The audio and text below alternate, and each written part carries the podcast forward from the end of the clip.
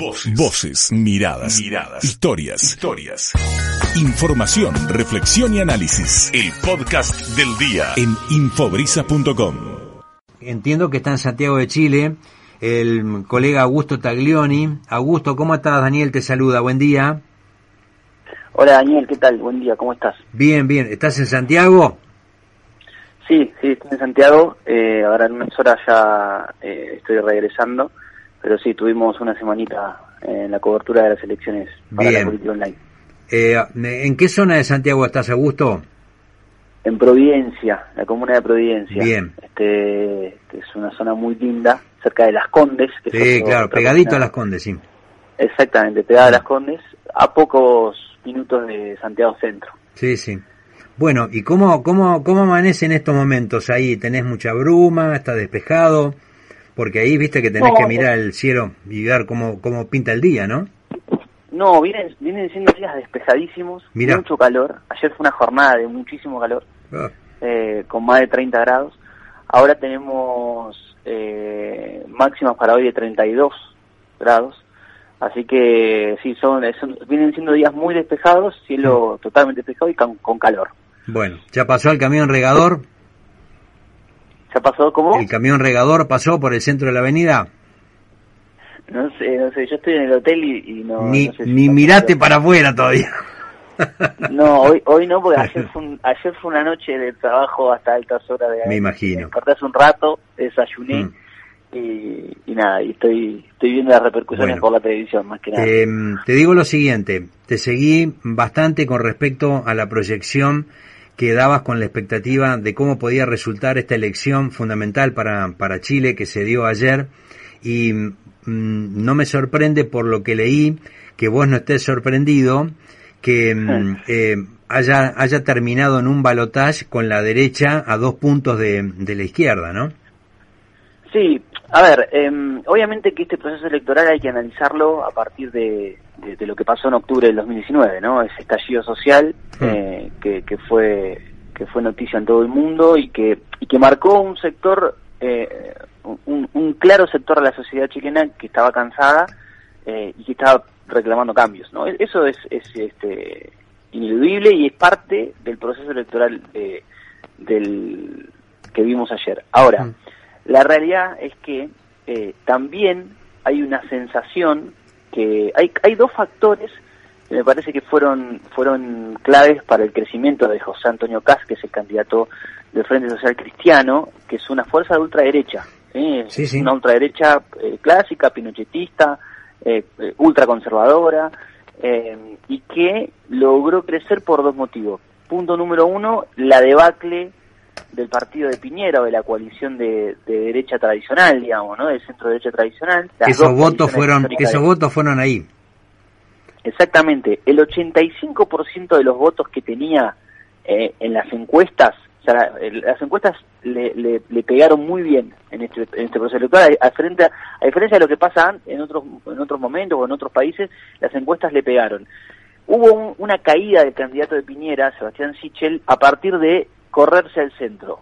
él creyó que tenía los votos de la derecha eh, asegurados, se corrió al centro y eso le permitió a Cast eh, comerle el 85% de los votos. Eh, entonces, la, la, la moderación del candidato de Piñera y el discurso de Cast, que fue un discurso basado en orden, paz y tranquilidad. Ese hmm. es el, el, el eje de toda la campaña, además de un discurso muy duro contra la delincuencia, contra los migrantes, ¿no? Hablando del terrorismo mapuche, ¿no? Ese discurso, aparte de una situación de violencia muy fuerte en la, en la Araucanía, agarró una, una, una cantidad de ejes de la coyuntura, lo que pasa con los mapuche, la crisis migratoria y la necesidad que tiene buena parte de los chilenos de recuperar el orden previo al 18 de octubre del 2019, bueno, eso lo hizo, lo hizo crecer.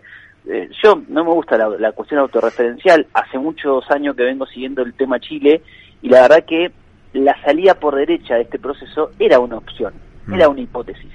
Eh, digo, pensar que esto se salía con una especie de revolución, la verdad que era, o sea, hubo una revolución o hubo un movimiento de masa que salió a la calle, pero que, que era bastante heterogéneo y que era bastante silvestre y que no tenía representación política, ¿no? Claro. Eh, entonces, eh, las, las fuerzas progresistas tuvieron muchas dificultades para representar eso. Evidentemente, Gabriel Boric es el que mejor representa ese deseo de cambio. Entonces, hoy lo que vemos es, por un lado, Boric representando o intentando representar el deseo de cambio de los chilenos, esa agenda social que, que irrumpe en, en octubre de 2019 y que después viene con la constituyente, con la, con la nueva constitución que se está redactando, Mm. y el orden, la paz y la tranquilidad que representa acá. Esas dos clivajes son los que se van a se van a dirimir ahora el 19 de diciembre en la segunda vuelta.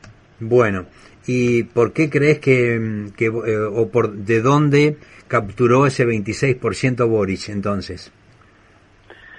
No, bueno, claramente eh, hay- es un sector de la sociedad que, que, lo, que lo, lo considera eh, como el mejor representante de los cambios, eso, eso, eso está claro. Eh, digamos, el escenario es muy polarizado, es muy polarizado. Si vos ves los números, primero hay que decir que hubo 43% de participación, una participación Nada, baja. nada. Ayer, ayer se veían largas filas, eh, hubo más participación que otros que otro que otro de las elecciones que se desarrollaron este año, pero mm, pero muchos eh, especulaban o esperaban que, que la participación esté arriba del 50% como en el plebiscito constitucional.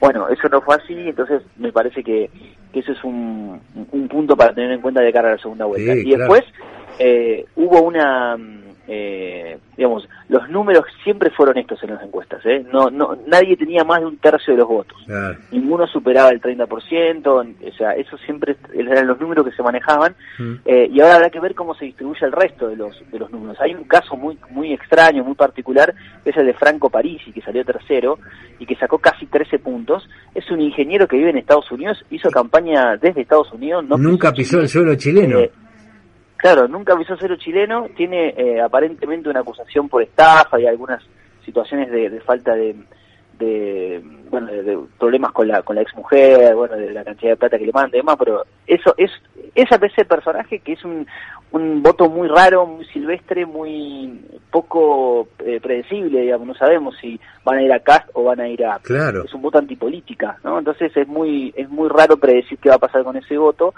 pero bueno, después uno uno descuenta que buena parte de los votos de la concerta, de la desconcertación van a ir a, a Boris, que los votos de Minami va a ir a Boric, que los votos de Sichel van a, van a ir a Kast. Recién salió una encuesta hoy Mm. eh, de, la, de la encuestadora Academ que los da a Kast y a, eh, y a Boric 39-39 con 22% de, de no sabe, no contesta. Así que bueno, ese escenario lo que hace es aumentar la incertidumbre, que es un poco lo que reina acá, Daniel. Claro. Uno dice, bueno, cuando, cuando arranca todo este proceso chileno, uno puede llegar a pensar eh, que después de un estallido como el que se vivió, lo que puede llegar a reinar es la expectativa de cambio, ¿no? O la expectativa, digamos, eh, bueno, vamos Sí, a sí. votar, vamos a cambiar esto, y lo que reina es más la incertidumbre, incertidumbre y temor, ¿no? Este, porque hay muchas dudas eh, respecto de lo que puede llegar a pasar, digamos, Gas porque es una salida más, más autoritaria, eh, y Boric porque es un, un, un- una- un dirigente nuevo, joven, que, mm, que propone cambios interesantes